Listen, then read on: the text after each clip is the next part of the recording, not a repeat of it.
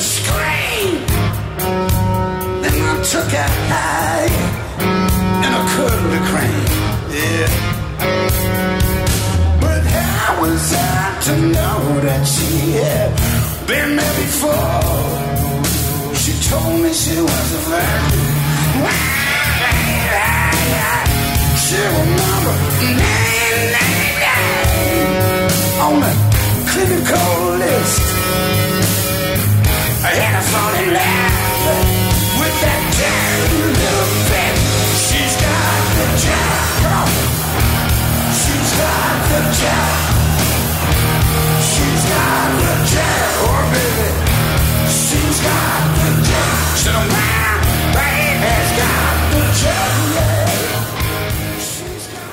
E é isso aí, galera. Aqui começando um pouquinho diferente. Hoje, eu sou o JCDC.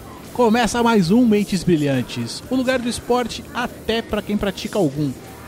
No programa de hoje, eu tenho um convidado aqui para falar exatamente sobre. Agora eu vou usar o meu termo técnico aqui: enriquecimento ou fisiculturismo, aí, enfim. A gente vai conversar um pouquinho sobre essa modalidade esportiva e para isso eu trouxe aqui meu querido amigo Felipe Majado. Buenas noches, querido público. Bom, Tranquilaço. pra quem não Vamos que entendeu vamos, estamos aí.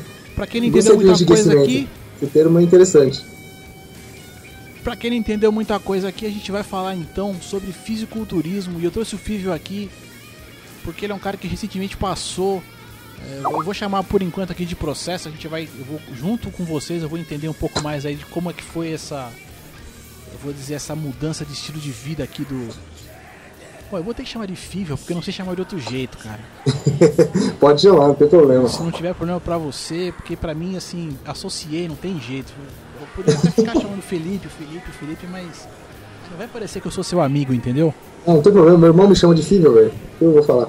Então tá justo. Então assim, aí a gente vai entender como é que o Fívio aqui, o Felipe Majado, passou por esse processo. E hoje dá pra dizer, acho que ele pode dizer que ele é um fisiculturista, é isso mesmo? Pode falar isso mesmo? Pode, já participei até de campeonato, né? Então, já tô no processo. É Já tô na aí. vida de atleta, literalmente. É isso aí. Bom, então vamos começar essa bagaça aqui. Eu começo perguntando aqui inicialmente. Fiveu, quem é você? O que, que você faz da vida? O que, que você já. Só para o público te conhecer um pouquinho mais aqui. Bom, vamos lá. É, cara, eu pratico atividade física desde os meus 3 anos de idade. Comecei com natação, é, fiz futebol, aí eu entrei no mundo da luta quando eu era muito novinho. É, pratiquei taekwondo dos 9 até os quase 30 anos. É, eu lembro das fotinhas aí na, na. Tem, aí. tem vários. com- Disputei uma porrada de campeonato, fui atleta de luta por muitos anos. E foi o que me levou a fazer a faculdade de educação física, na verdade. Foi a luta, porque eu queria dar aula de luta. No meio da faculdade, quando você entra na faculdade, a gente descobre que o mundo é diferente, né? A gente precisa trabalhar, a gente precisa fazer estágio. Aí foi quando eu conheci a musculação e descobri um- uma outra paixão minha fora da luta, que era a musculação. Comecei a praticar musculação, inicialmente, como 99,9% dos caras entram na academia para ficar fortinho, bonitinho e pra mulherada pagar um pau. E foi o que eu fiz. Comecei a treinar, comecei a crescer comecei a gostar, comecei a estudar. É, e comecei a me interessar pelo bodybuilder daí, ou fisiculturismo, né? Como- é falado no Brasil. Só que eu sempre fui um cara muito porra louca. Saía pra balada, é, gostava de comer uma besteira. Então, assim, não tinha muita cabeça pra ser bodybuilder quando eu era mais novo. Então, eu fui levando a vida, sempre curtindo, vendo vídeos, co- acompanhando campeonatos, mas não praticando necessariamente o bodybuilder, não sendo um atleta. É, há uns mais ou menos três anos atrás, três, quatro anos atrás, eu decidi que eu não queria virar bodybuilder e acabou. Parei de beber, parei de sair de balada, comecei a, a focar em treino, dieta e descanso. Foi daí que começou a surgir a ideia. E daí veio a vida hoje. Voltada 100% a isso. Basicamente é isso, né? E hoje estamos aí. Aí agora eu tenho acompanhamento de nutricionista, tenho. Tava com acompanhamento de um atleta profissional, é, me preparando para o Campeonato Mineiro, que foi semana passada, no qual eu fiquei em quinto lugar, entre 11 atletas. É, o que não, o que, é uma, o que é bem difícil, porque quando você estreia num estadual, um campeonato estadual, um campeonato que te ranqueia pro brasileiro, o nível é alto. Então, assim, ter ficado em quinto lugar, ter ficado entre o top 6, é um feito bastante difícil, para falar a verdade. Cara, ficar em top de qualquer coisa é sempre, é sempre trabalhoso, né, cara? É. Não é. Não é de qualquer É bem jeito. trabalhoso. E eu subi na, da- categoria mais corrida que tem no Brasil, que é a sênior até 85 quilos. Que é onde os caras são num padrão de volume grande, mas não absurdo. E são, é um pessoal que entra na estatura mediana brasileira, que é de 1,68m a 1,75m. Então, assim, eu fui na categoria mais concorrida que tem no Brasil. Então, ficar entre 11 e quinto, pra mim, foi uma satisfação absurda. Porra, animal, animal, cara, animal. E assim, Tá. bom, então você teve essa coisa. Então agora eu, de repente, né? Não, não exatamente de repente, provavelmente, tal, mas de repente agora parei com a balada, parei com. Parei de me estragar um pouco mais, né? Exatamente. E assim, e o que, que muda daí, assim, sabe? É, é- é alimentação, é o exercício, assim. Tenta me ajudar aí a entender, assim. Cara, o que acontece? Quando você decide virar atleta, que assim, é uma coisa você ser atleta, por exemplo, de luta, ou você ser um jogador de futebol. Por quê? Porque o jogador, ele se prepara para um jogo. Então assim, acabou o jogo, final de semana ele sai pra balada, ele vai fazer alguma coisa, ele tem aquele treino de 6 a 8 horas por dia, é o trabalho dele. O cara, quando entra pro bodybuilder, ele vive isso. Por quê? Porque a dieta dele é 24 horas por dia na dieta, é, sete dias da semana ele não pode perder treino, ele tem que manter a dieta todo santo dia. Ele não tem como sair. Se ele sair, ele vai estragar o físico e ele não vai chegar na competição no, que a gente chama de shape, que é um shape apresentável, é um shape competitivo. Então o que, que muda quando você decide virar atleta? Sua vida toda. Você se dedica de corpo e alma no esporte. Esse é o grande diferencial do bodybuilder para qualquer outro esporte, cara, porque você realmente se dedica 100% 24 horas por dia. Inclusive dormindo, porque se você dorme mal, você tem várias liberações hormonais que você não tem e isso vai te atrapalhar na construção do seu físico para o campeonato. É bem complicado. Tá, e, e, assim, em, em termos práticos disso, a gente. eh, você vai chegar aonde, assim? É aquela coisa da alimentação, né? Porque eu imagino que, pô, você tem que ganhar massa muscular, ali você tem que ganhar. Sim, hein, a gente tem fases, né? Que assim, por exemplo, eu, eu competi sábado agora, sábado passado. Então essa semana eu tô meio que de férias. Tô sem dieta, tô treinando mais ou menos. Semana que vem eu já volto. Então, a gente tem fase de preparação no campeonato. Eu vou subir dia 12 do 12 agora no Mr. Santos. Eu vou competir de novo. Então eu vou ter seis meses para me preparar para o Mr. Santos. O que, que eu preciso fazer nesses seis meses? Eu vou subir exatamente na mesma categoria que eu subi no Mineiro, que, foi, que é o sênior até 85 quilos. Porém, eu quero subir com o mesmo peso, com mais volume muscular e com uma melhor qualidade muscular, mais definição. Então eu vou ter que fazer um trabalho que a gente chama de off, que é ganhar o máximo de massa magra com o mínimo de gordura. Faltando uma média de dois meses para o campeonato, eu vou entrar na fase que a gente chama de pré-contest, que é onde você começa só a definir. Então você começa a cortar o máximo de gordura, tirar o máximo de carboidrato da refeição, você começa a diminuir sódio, você começa a reduzir acúmulo de água, até que você chega numa semana, mais ou, mais ou menos uma semana do campeonato, a gente entra numa fase de desidratação, que é uma fase onde a gente faz um trabalho de consumo de água elevadíssimo, começa a descer o consumo de água para fazer o corpo expelir o máximo de água possível, para você tirar a água debaixo da pele e você ficar bem definido, extremamente seco com- daquele jeito que você vê os fisiculturistas na, na internet, na televisão, que é bem seco, bem definido. Que é vascularização, né, que são as veias bem saltadas, o músculo bem definido, a fibra muscular começando a aparecer. É um trabalho bem É complexo. onde a parada fica escrota, assim, né? Você vê que o cara. É um projeto horroroso que a gente chama, né? Porque ninguém fica bonito. É, não, Só eu, quem gosta mesmo do esporte acha bonito.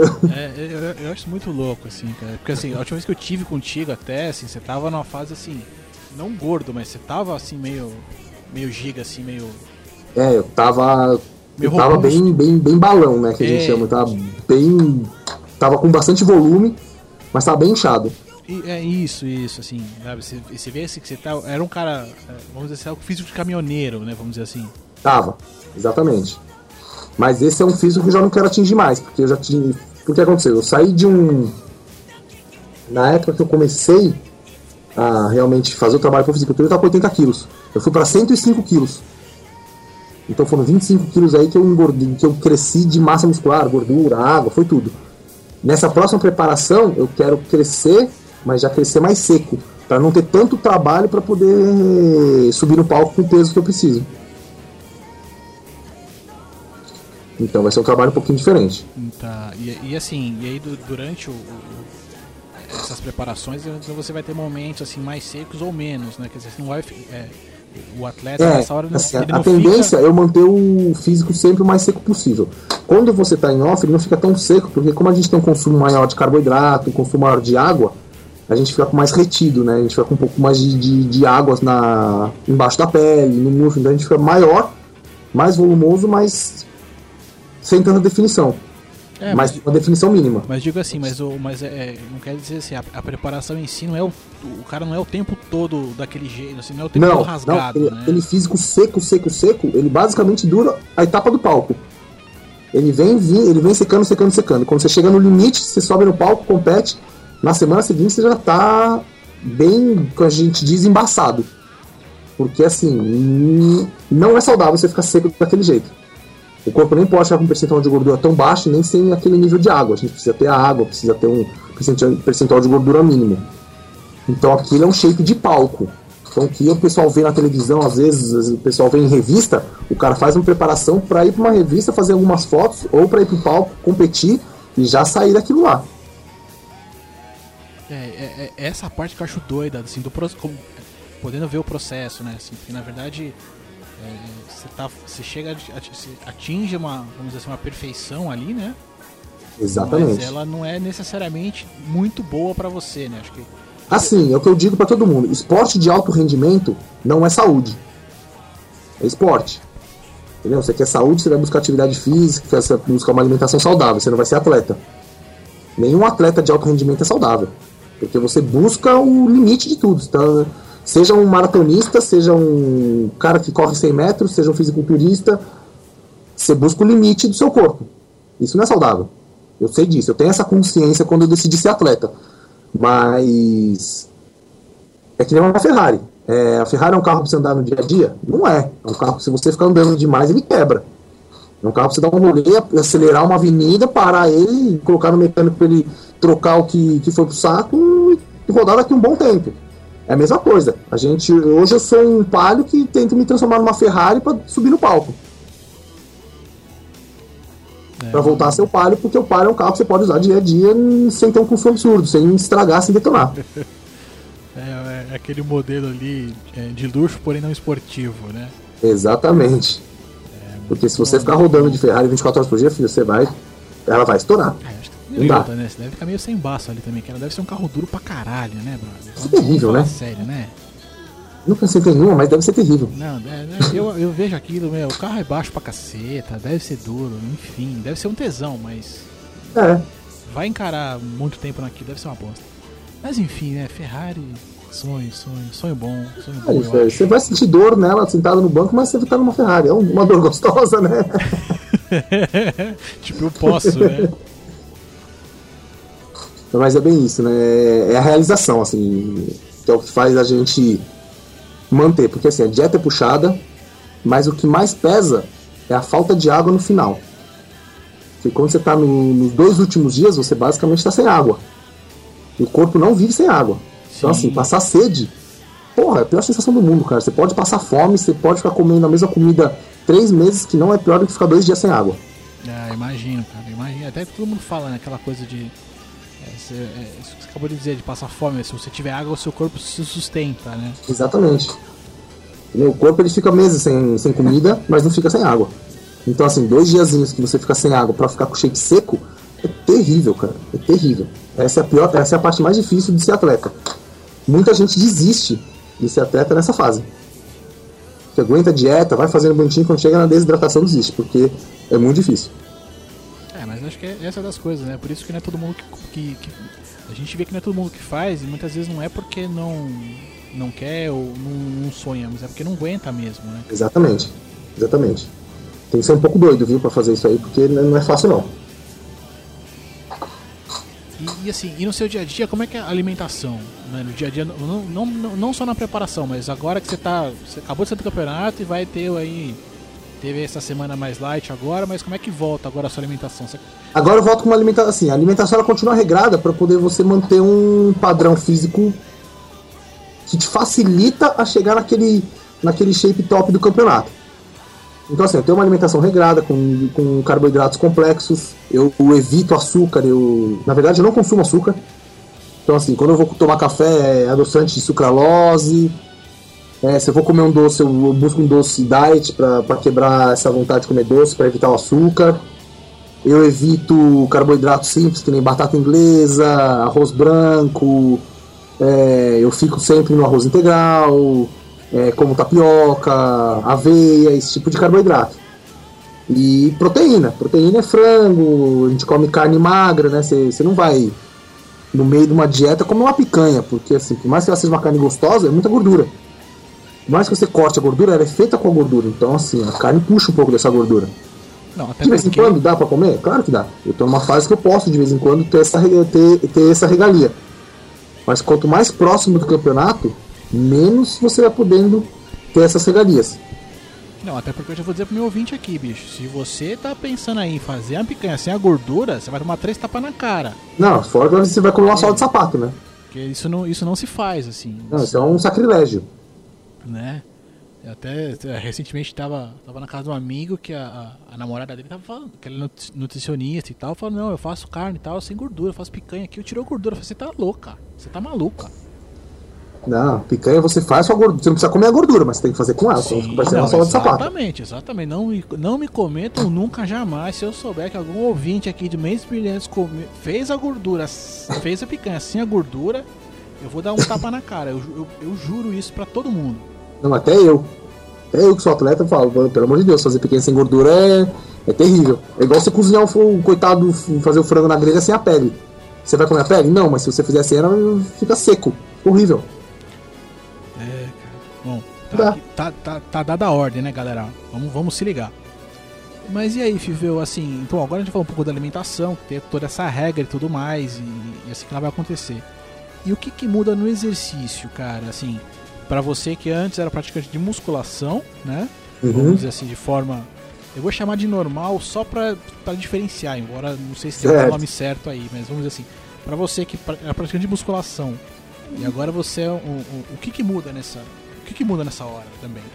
Cara, quando você é um praticante recreativo, vamos dizer assim, de musculação, que você não é um Recreativo, atleta, você treina pra ficar bonitinho, basicamente. Quando você é um atleta, você tem um padrão que você tem que atingir de, de físico para poder subir num palco. É, então, assim, quais são os quesitos que o bodybuilding ele avalia? Simetria, então você tem que ter os dois lados do corpo exatamente iguais. Proporcionalidade, então todos os músculos do seu corpo têm que ter um tamanho proporcional à sua estrutura total. E harmonia, ou seja, você não pode ter uma perna gigantesca com os braços finos. Você tem que ser um cara com shape harmonioso. Você tem que ter um volume de tronco que condiz com o seu volume de pernas. Então você trabalha a sua, a sua musculação visando os seus pontos fracos. Você deixa de treinar só o que você gosta. Você deixa de enfatizar as coisas que você gosta. E você vai enfatizar os que você menos gosta. Porque geralmente o que você menos gosta são os seus pontos fracos. Quando eu era um praticante recreativo, eu nunca pisei numa esteira. Eu sempre fui um cara magro. Odiava fazer esteira. Só que agora eu preciso fazer esteira, preciso fazer bicicleta, preciso fazer escada, eu preciso perder peso, eu preciso secar, eu preciso manter uma linha de músculo, uma linha de shape bacana. Preciso estar com shape para competir. Então assim, você deixa de fazer só o que é prazeroso e vai ter que buscar o que não é legal, porque você precisa estar competitivo em cima do palco. Né? Então deixa de ser só o que você gosta. Você treina em cima dos seus pontos fracos.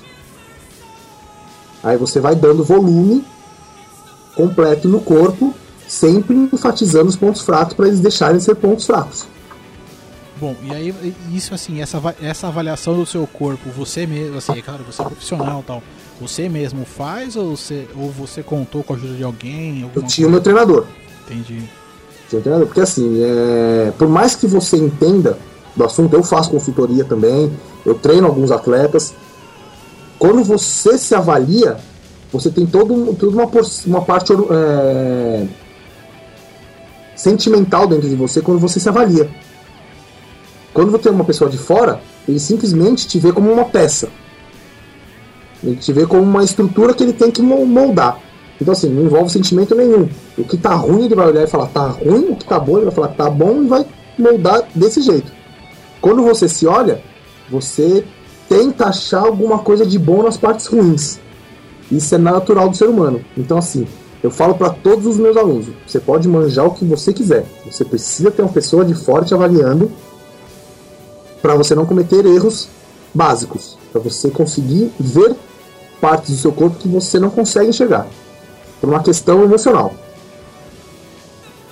Então, todo atleta, por melhor que ele seja, por mais profissional que ele seja, ele tem alguém, ele tem um treinador de fora. Ou pelo menos deveria ter, né?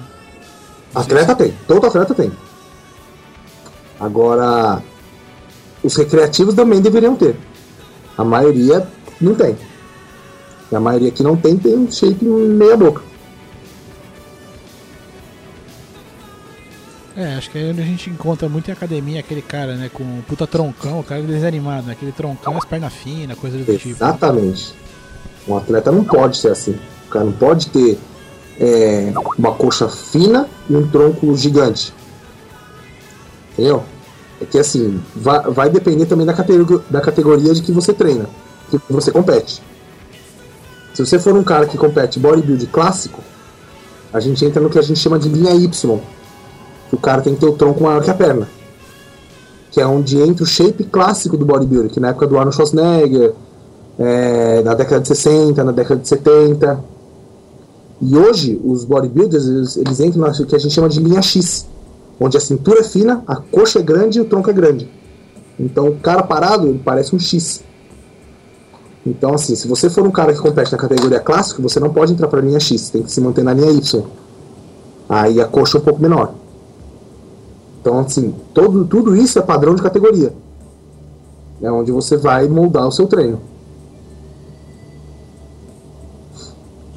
E, assim, e, e quais categorias que existem, viu? Assim, só pra gente entender. No bodybuilder você tem o sênior e o clássico. São as categorias, são é o que diferencia um do outro.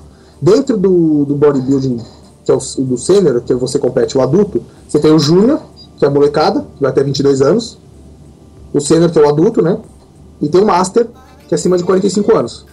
Aí tem os tiozão, que tem Master 1, Master 2, Master 3, que aí vai dependendo da idade. E tem o, o bodybuilder clássico.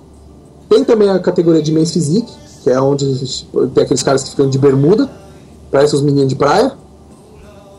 Né, Esse eu nunca E- vi, cara. É, e no Rio de Janeiro tem uma. Tem no, no resto do Brasil também, mas no Rio de Janeiro que é muito forte, que, é, que chama de body shape. Que eles são os caras magrinhos, definidinhos, que andam de sunga. Parece um menininho de praia. É, mas isso aí é forte só no Rio de Janeiro, porque o resto do Brasil quase ninguém compete nisso aí. E as categorias femininas. Que aí você tem biquíni, que elas são bem magrinhas. Você tem wellness, que é uma categoria que foi criada no Brasil, que era para seguir o padrão da mulher brasileira, que é coxa grossa, bunda grande e tronco fino. Mas tipo a menina do funk, assim, ou. Mais ou menos isso, só que com mais qualidade, né? Porque funkeira geralmente é meio gorda. É. Né? É, mas é, seria mais ou menos isso, que é o padrão brasileiro, né? Bunduda coxuda com os braços finos. Tem a categoria feminina de body shape, que nos Estados Unidos, de body fitness, desculpa, que nos Estados Unidos seria figure, que aí elas entram nessa linha Y feminina, que elas têm a- o tronco um pouco mais largo do que as coxas, mas elas são, já são mais definidas, tem mais, um trabalho melhor de braço e um pouquinho mais de é, harmonia entre tronco e perna. E tem a categoria máxima do feminina, que é o Woman's Physique. Onde elas são poucos já são mais musculosas, tem mais definição, elas são mais secas, tem um pouquinho mais de fibra muscular aparecendo. E antigamente tinha o bodybuilding feminino, que hoje a FBB praticamente praticamente não, ele cortou o bodybuilding feminino, não existe mais, que eram as mulheres extremamente musculosas.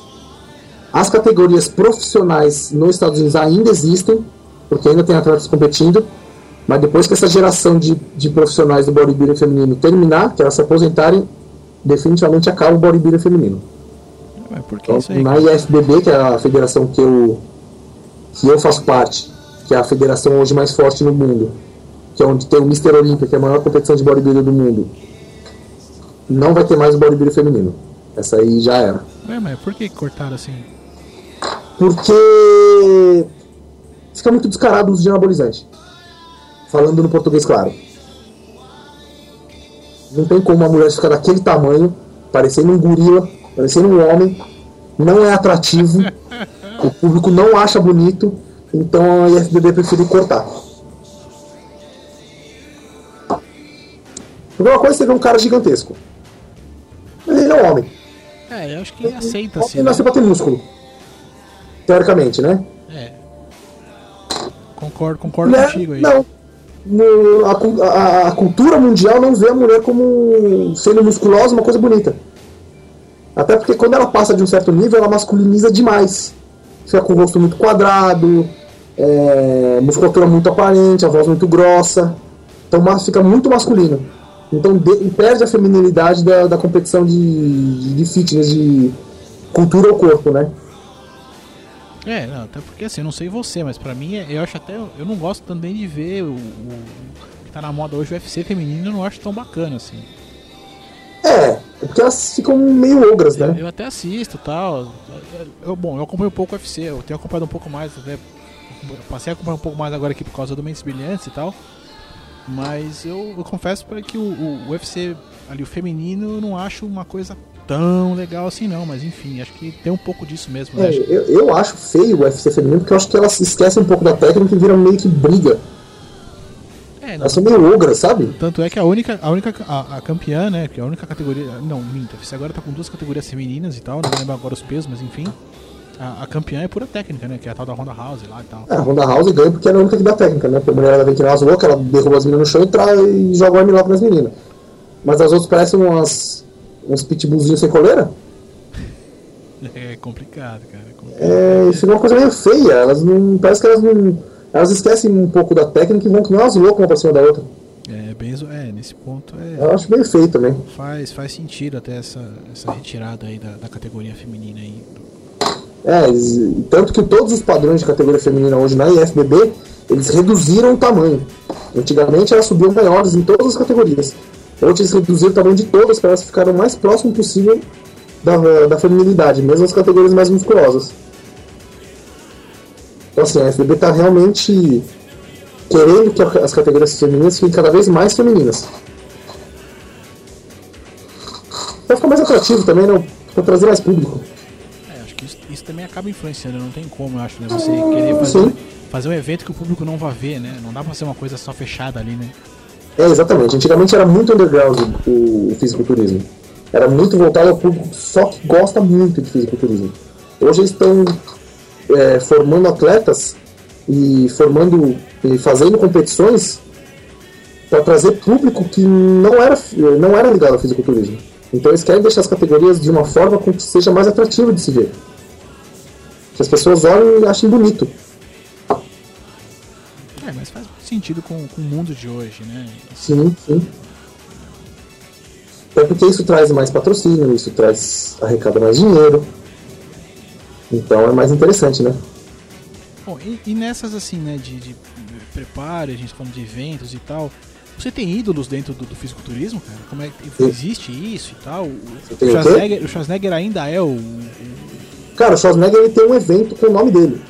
Um dos É. maiores eventos, o segundo maior evento de fisiculturismo no mundo é o Arnold Classic. Perde mesmo só pro Mr. Olympia, porque o Mr. Olympia é onde estão os maiores fisiculturistas do mundo estão lá.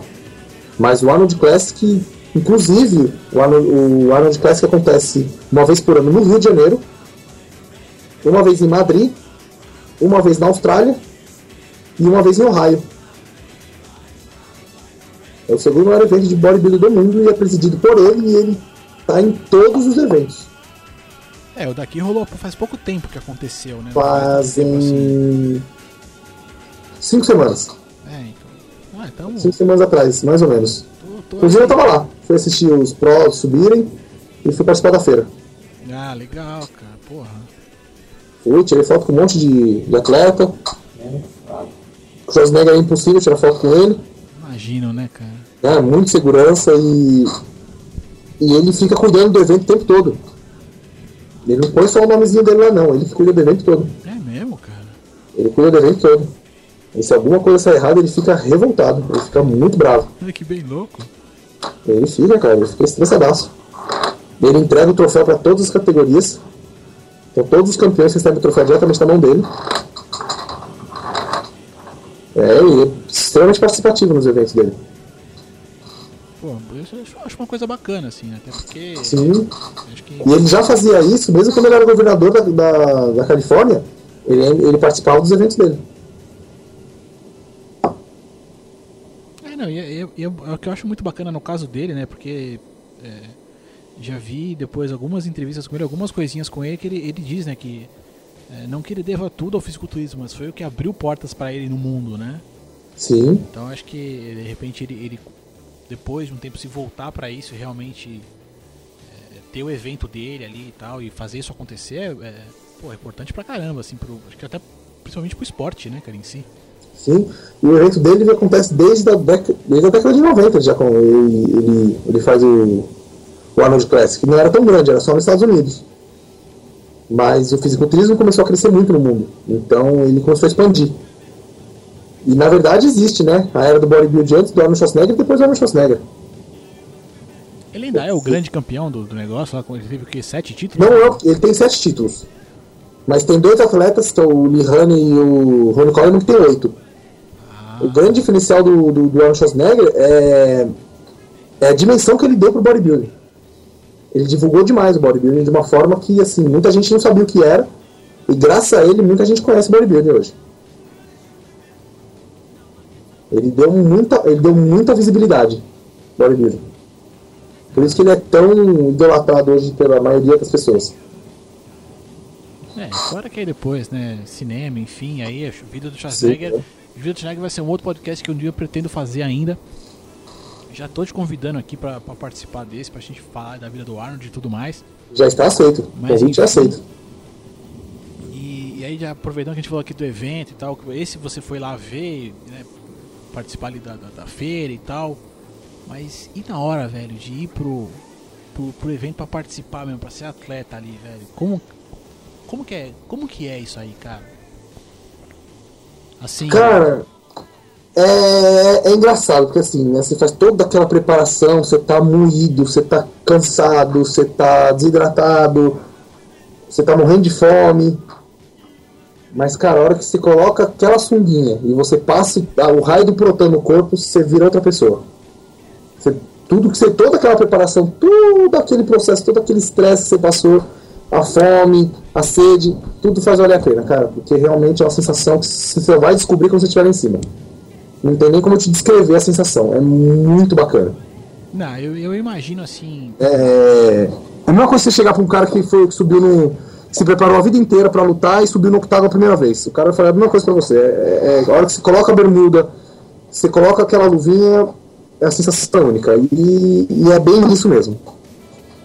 É uma sensação assim muito bacana. Você faz a hora que, que chama o seu nome pra você fazer sua coreografia individual, aquilo que você treinou durante 3, 4, 5 meses, fazendo uma coreografia, você escolheu a música, escolheu toda a movimentação, você coloca em prática, o público te aplaude, o público puta, acha show de bola, todo mundo te elogia. Cara, é, é- faz todo o trabalho valer a pena. não, e você ainda deu uma animada na galera na hora e tal, né? Ei, Assim, Imagina a galera, chamei. E, puxa, foi super bacana, cara. Todo mundo elogiou a coreografia. É, o pessoal que subiu aqui em São Paulo, que trabalha comigo, que também é atleta, elogiou a coreografia. Todo, muita gente falou bem. O pessoal falou que estava realmente com um shape muito bacana. Isso é extremamente gratificante. Faz valer a a pena todo o trabalho. Realmente. E é ali, né? É, seus 15, seu, seu minutinho de fama. Tá todo mundo olhando pra você. É, eu, eu confesso que te ver com aquele óleo todo no, no corpo, na cara, é meio esquisito, cara.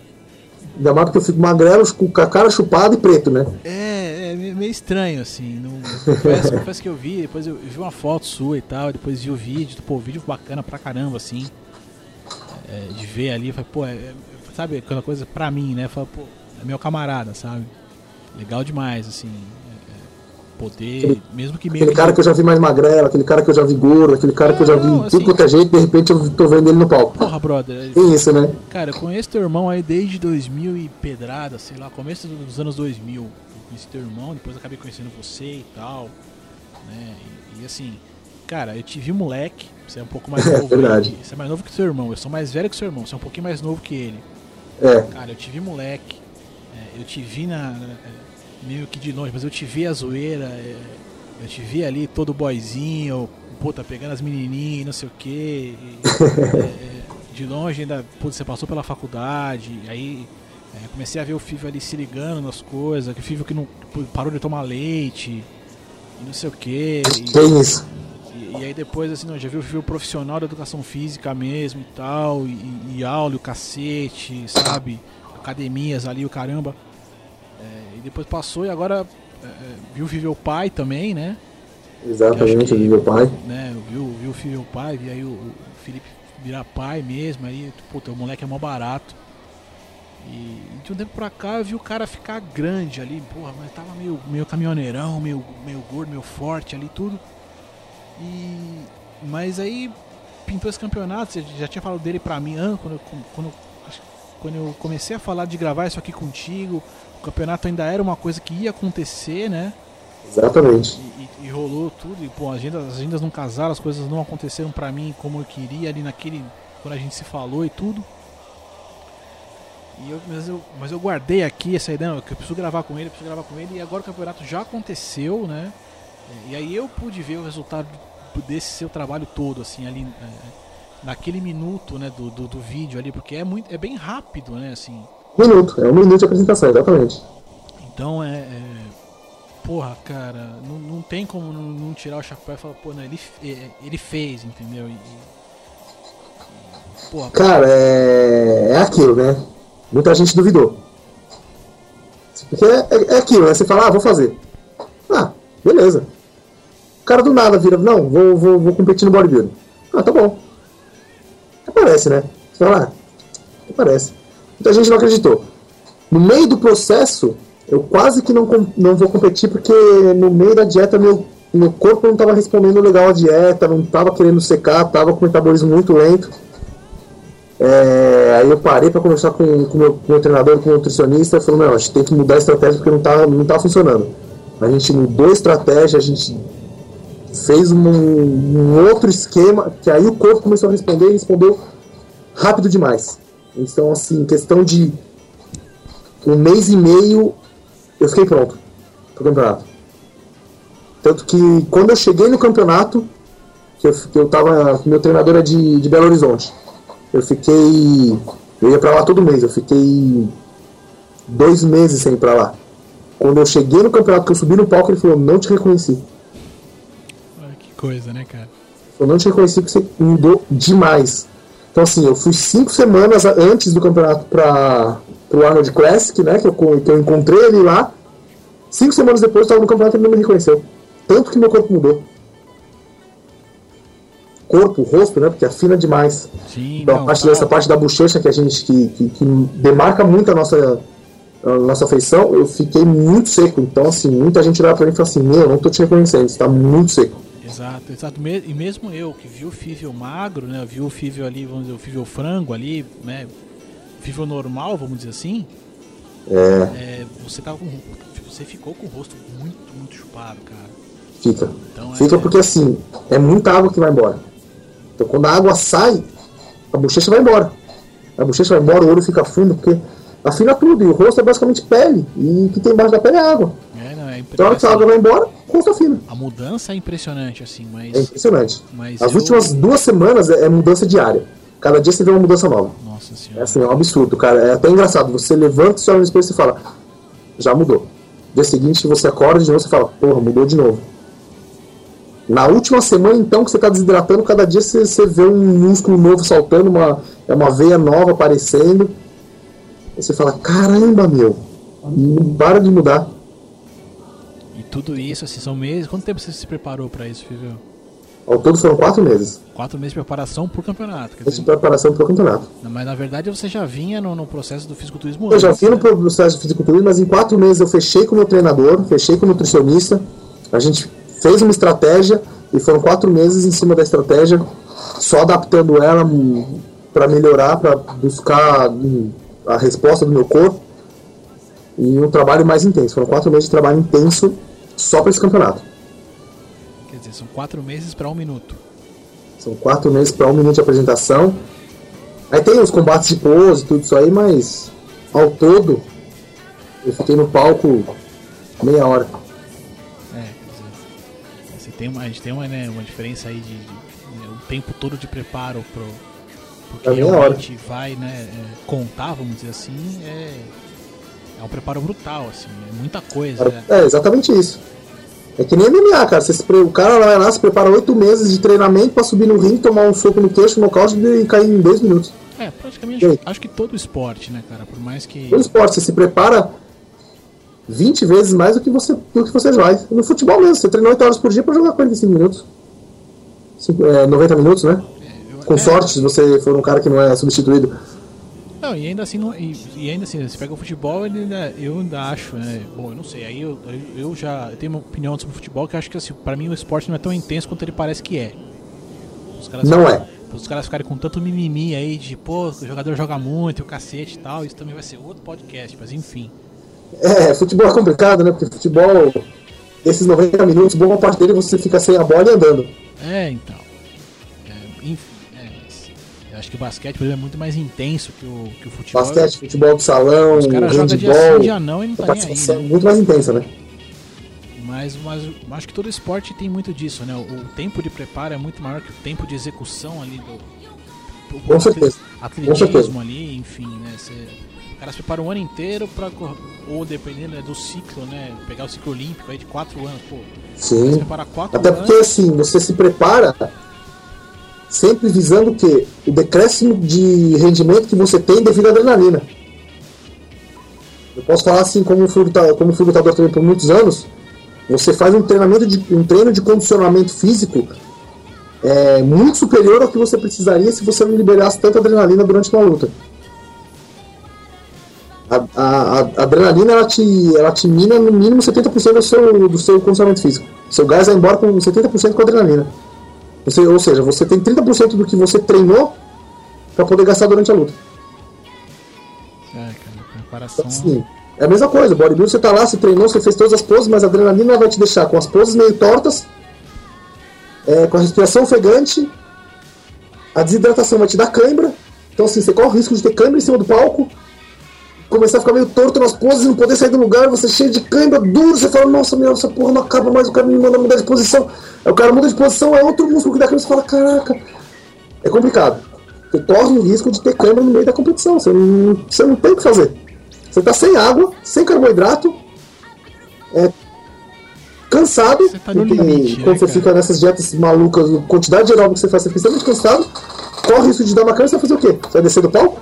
Se preparou durante quatro meses, você simplesmente vai descer porque deu cãibra? Mas nem ferrando, né?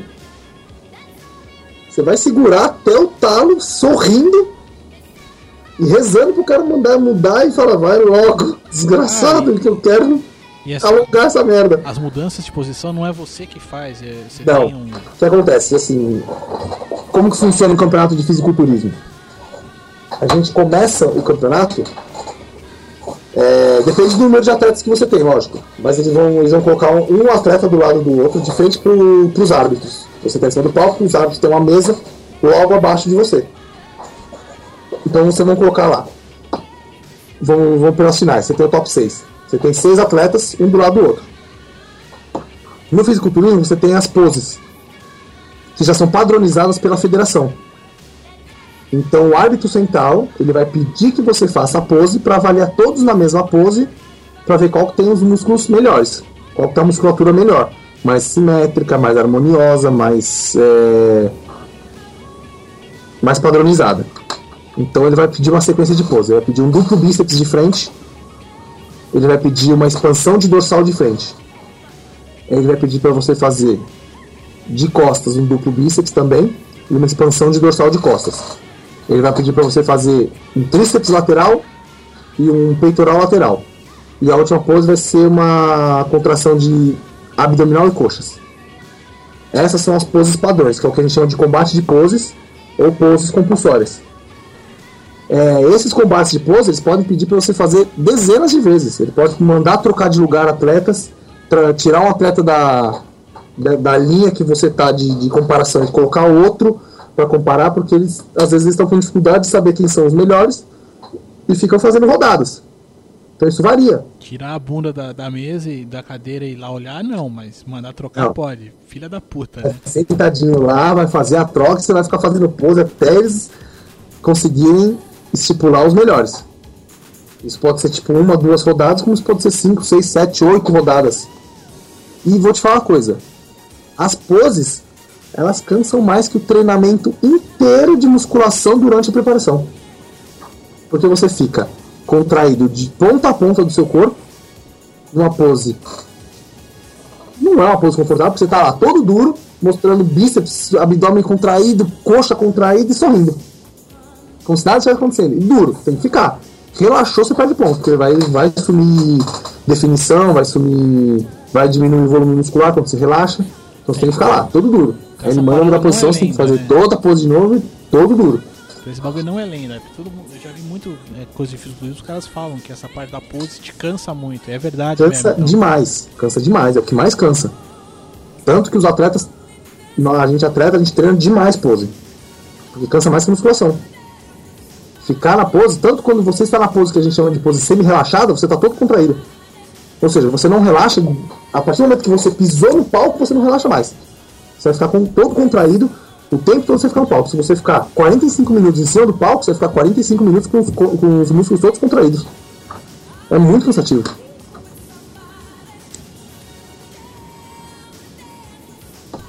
Cara, doido isso, hein, cara. Porque, É. é- é- além disso, é coisas que a gente aqui não vê, né? Não sabia. Pra mim era só aquela apresentação no palco ali, então quer dizer, tem todo. Não, aquela, aquela apresentação de um minuto, antigamente não valia nem ponto. Ela era só uma apresentação para o público mesmo. Hoje ela vale um terço da nota. Né? Então, assim, um terço da, da, da- da sua nota total para estipular quem é o campeão, um terço dela vem da apresentação é, da coreografia livre. Ah, O resto vem das mas poses compulsórias. Essa coreografia que você faz ali, é você que você quem, quem escolhe ela, vamos dizer assim. Isso, você escolhe a música, você faz a coreografia. Só que não pode escolher qualquer música e fazer qualquer coreografia. Tem que ser uma coisa dentro do ritmo da música. Tanto que se você reparar, se você começar a ver alguns atletas, principalmente os atletas pro, a maioria deles usa música ou com batida, que é black, ou música um pouco mais lenta. Por quê? Porque se você coloca uma música rápida, a coreografia fica rápida, então o juiz não vê nada. Porque nessas horas você pode usar poses que te valorizem mais que você não vai fazer nas poses compulsórias, que são os combates de pose. Então você vai usar outras poses que, tá, que te, podem te valorizar mais e o árbitro te dá uma nota melhor. Se você fizer uma coreografia bem feita, sua nota é mais alta. No Mineiro eles, eles, eles premiaram a melhor coreografia. Ah, tá. Nem todo campeonato eles fazem isso, mas no Mineiro eles fizeram. Ah, entendi, entendi. Então, mas tudo é avaliado, na verdade. Vai ter essa Tudo é avaliado. As, as, as partes de pose antes, ali na escolha dos caras ali, né? Que eles vão avaliar. Tudo é avaliado. Vão fazer a varredura inteira do atleta. Exatamente. Você vai pro palco, mas continua sendo avaliado. Você é avaliado o tempo todo. Mas, mas nessa. Mas na hora, do- na hora da apresentação geral, o público influencia em alguma coisa ou não? Ah, acaba influenciando, porque se o público gosta bastante, sinal que sua coreografia tá boa. Eles vão. É aí que acontece. O que, que o árbitro vai avaliar na, na apresentação? Ele vai avaliar suas poses, é, o seu tempo de, de, de- de coreografia junto do tempo da música, pra ver se bate tempo de música com tempo de coreografia. Você vai fazer uma coreografia rápida com uma música lenta, você vai perder ponto. E vai avaliar o quanto sua coreografia chamou o público. Se o público gostou, aplaudiu, bacana. Tá, quer dizer, Isso faz diferença. Na, na verdade, o público influencia no, no- vamos dizer, no termômetro da coisa, mas não, É, no termômetro da coisa, não não, diretamente na nota que o cara vai, venha dar ou não. Não, não vai influenciar na nota, vai influenciar no termômetro, né? Acaba dando uma puxada de sardinha se o público gosta bastante, né? É. Vai, vai, vai valer como critério de desempate, vamos dizer assim. Ah, tá. É, aquela coisa que te ajuda, mas que não é necessariamente essencial, que de repente, sei lá, tem um, um juiz ali que perceber, o que ele perceber ou não também, é, é, vamos dizer assim, essa animação geral da galera pode não ter, não ter efeito também. Sei lá. Isso, isso. Vamos por assim, tem, o primeiro e o segundo lugar estão muito parelhos. Os dois estão com a, com a mesma nota de. estão com um shape muito próximo, a coreografia dos dois foi muito boa, só que a coreografia do, de um deles chamou mais o público. Eles podem usar isso como critério de desempate. Como a coreografia dele chamou mais o público, a gente dá a vitória para ele e deixa o outro segundo lugar. É quase justo, é quase justo. É. Porque os caras estão muito próximos um do outro. Os dois merecem a posição igual, mas precisa escolher um campeão. Eles vão ter que usar um, um critério de desempate, eles podem usar isso. É, cara, assim, conversando contigo, esse mundo aí do, fisico, do fisiculturismo fica até um pouco mais legal, viu, cara? Não, assim, de verdade, né? Porque É bem bacana, assim, quando você começa a entender, fica bem legal. Você começa a avaliar os atletas com outros olhos, quando você começa a conhecer bem. Então, às vezes você vê, porque assim, quando você não conhece nada, você vai ver um bando de cara forte em cima do palco. Você fala, pô, mas todo mundo ali é grande. Todo mundo lá é grande e definido. Qual que é a diferença de um pro outro? Aí você vai começar, quando você começa a analisar, você começa a vivenciar, você começa a perceber as falhas de, um, de, um- de uma musculatura para outra. Você começa a ver um cara com uma simetria de dorsal, um cara com bíceps maior que o outro, você começa a ver que a proporção do braço não tá legal, o cara tá com bíceps extremamente gigante, com tríceps murcho, com, não tá cortando bonito, não tá legal, o antebraço muito fino. Você começa a ver esses detalhes. Isso começa a ficar interessante no bodybuilding. É o que o Arnold falava, você é uma, você é uma obra de arte viva, você constrói você mesmo. É o que ele gostava muito no, no, no fisiculturismo. Você está sempre se lapidando. Show de bola, show de bola. Bom, caiu o futuro agora. Bom, você acabou de ser do campeonato, quinto lugar, foda pra caralho. A gente né, já entendeu aqui o, todo o processo da sua preparação. E agora? O que vai ser daqui pra frente? Agora eu vou subir no Mr. Santos em dezembro. O Mr. Santos é um, é um, é um campeonato extremamente tradicional no, no- Brasil. Ele, ele era, era um campeonato que era regido pela NABA, que é uma outra federação. Pô, A IFBB. esse nome não dá, né, velho? a IFBB, que é a- essa federação que eu tô, eles, eles pegaram o Mr. Santos para eles e agora o Mr. Santos está ainda maior do que era.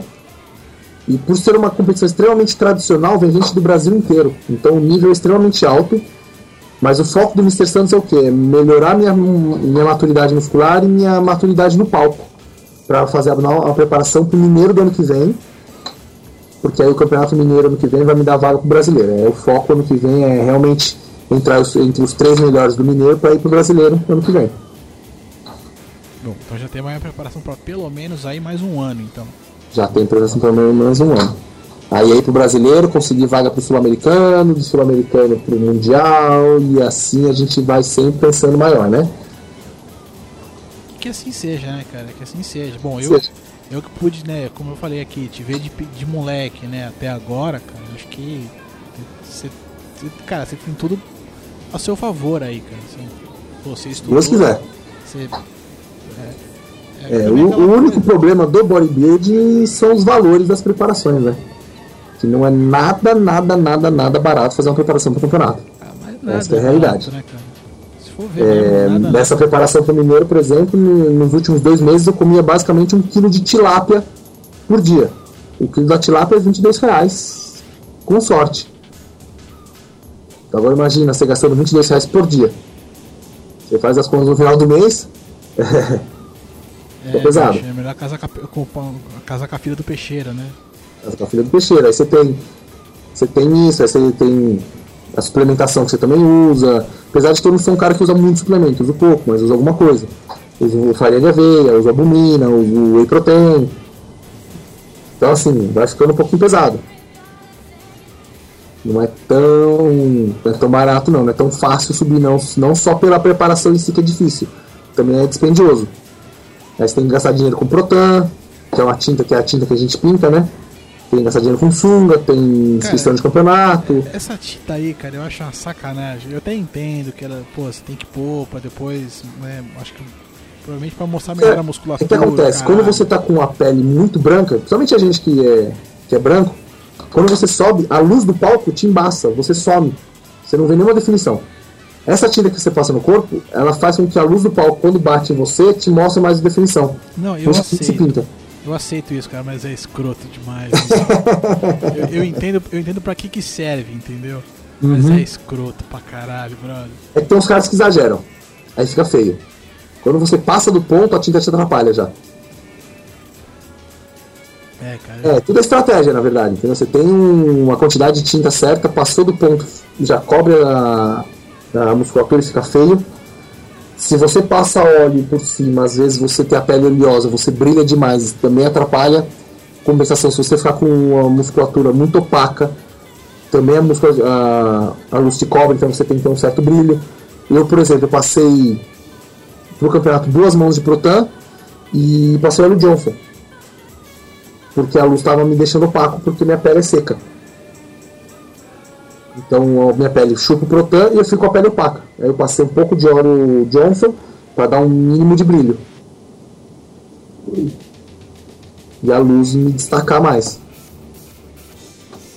É muito doido isso, cara. Bom, eu, eu acho a parte da tinta aí podia não ter, cara, porque é, é muito, Cara, é muito estranho. Antiga- antigamente, na época do Arnold, não tinha.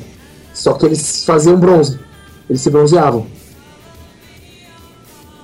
Hoje, muitos países, não permitem, por exemplo, bronzeamento artificial. Agora, imagina na Inglaterra os caras dependerem do sol para fazer bronze. Isso é uma merda, né? É, isso é engraçado, né, brother? É, fácil pro Arnold fazer bronze se ele, se ele morava na Califórnia, né? O negócio é sol 24 horas por dia, quase. O Califórnia tá sempre com sol. Sim. Quando chove, tá sol. Aí é um pouco mais fácil. Agora, tem países que não tem como. Mesmo aqui no Brasil, cara, se for em São Paulo, se essa semana dependente de tomar sol, tava na roça, né? É, complica, né? Complica. É, Foi por isso que eles começaram a fazer o Protan. É aquilo que eu falei, eu entendo a função, né? eu entendo pra que serve, essa coisa da, da luz e a musculatura e tal, mas, cara, é muito escroto, bicho. É muito esquisito, cara. É, eu, eu, eu acho que, tipo assim, é, é, acho que tira um pouco a dignidade do cara, sabe? Aí você não sentiu o cheiro daquilo lá. É, graças a Deus, cara, deve ser uma delícia. Você, não, não é gostoso não, cara. Dá até uns baratos. Oh, meu Deus do céu. Isso porque eu não passei, porque assim, tem cara que pinta com Protan, porque o Protan ele vira um potinho com borrifador. É, Tem cara que passa com rolinho.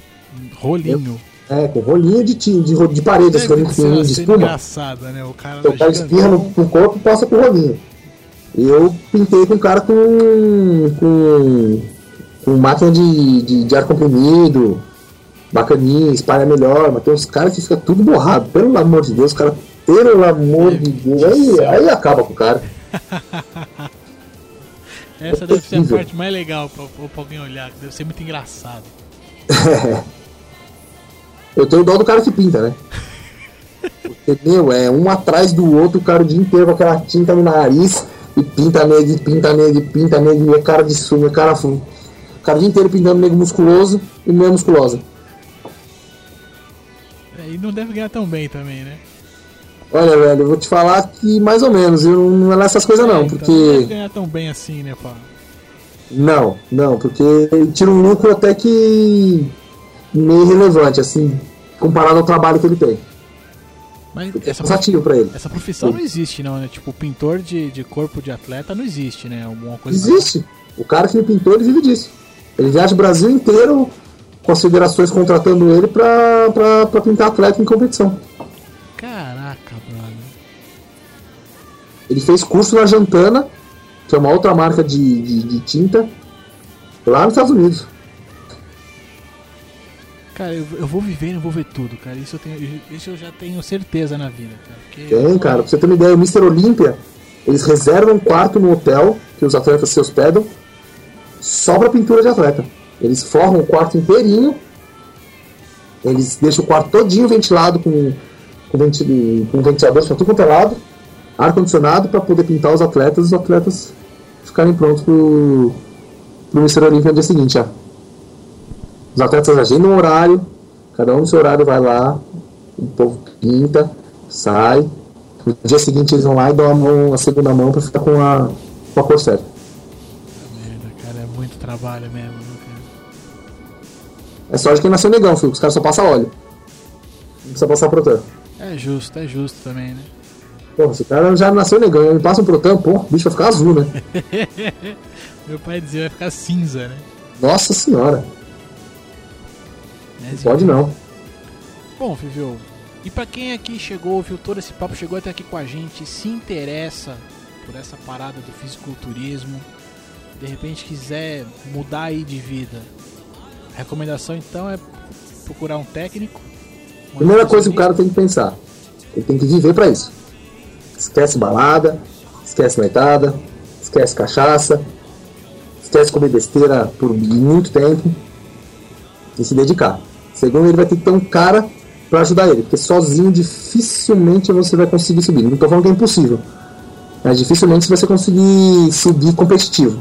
Então, assim, procura um cara que, que conhece, que trabalha com atletas, é, tem muitos atletas de nome, procura indicação de amigos.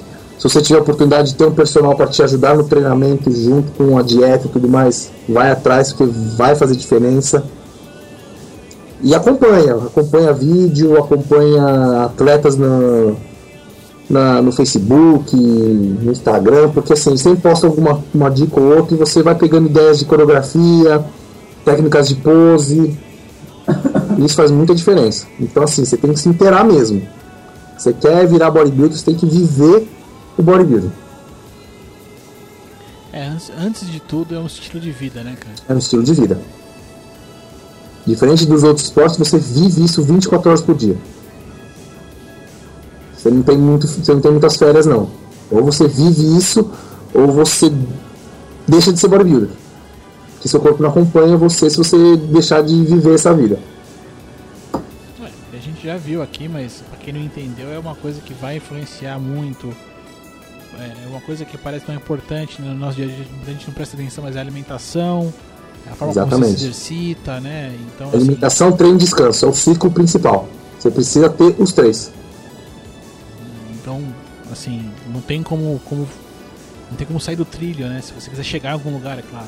Exatamente. Se você quiser realmente subir e ganhar, se você quiser competir só pra falar que um dia já subiu, beleza, é uma coisa. Agora, se você realmente quiser competir, virar atleta e ser campeão, você tem que viver o estilo. Você tem que viver o bodybuilding.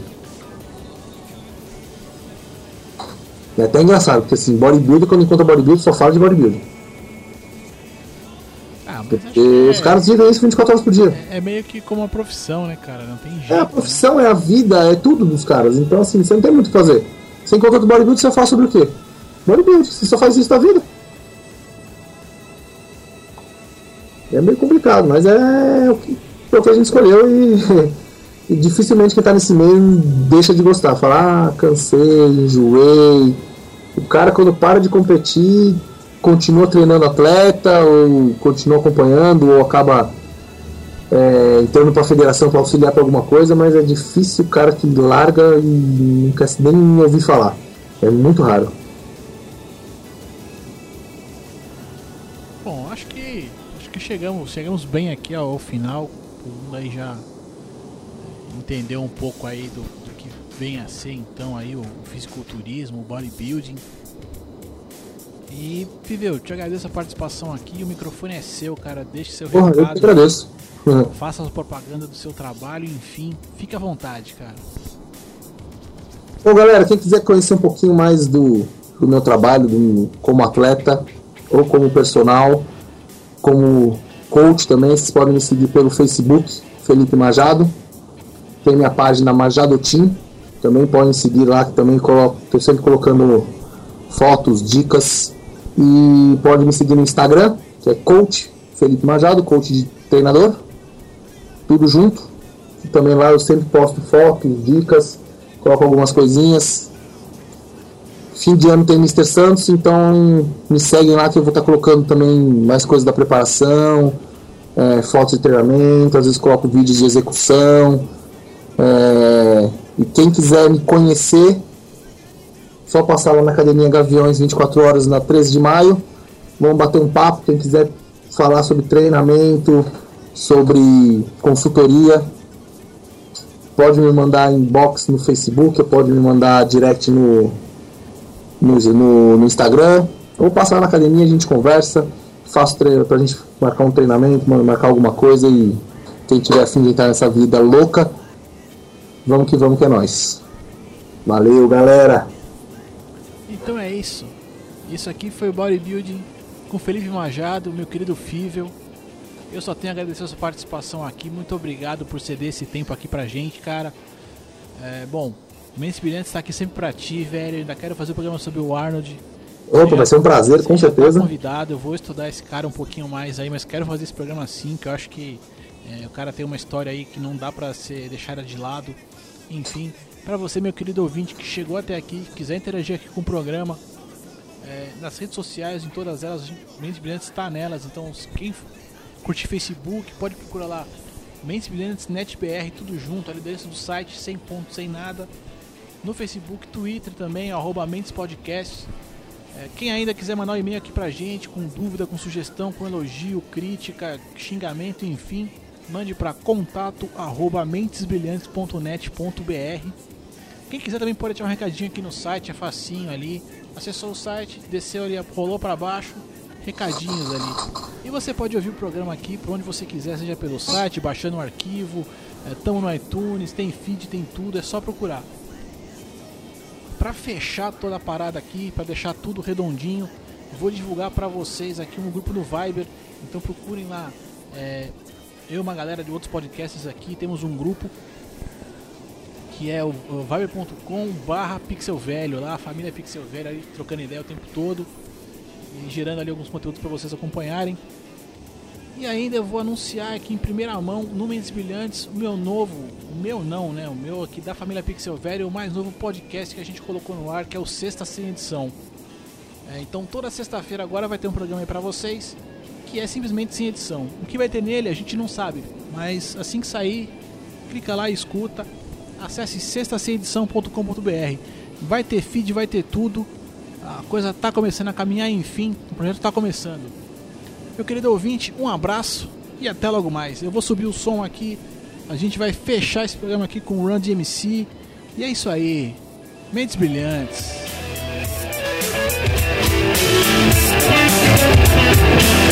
Thank Thank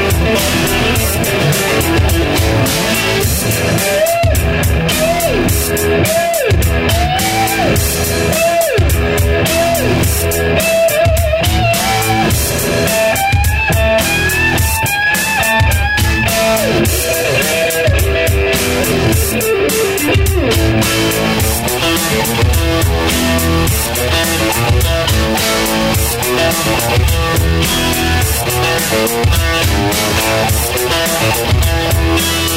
back.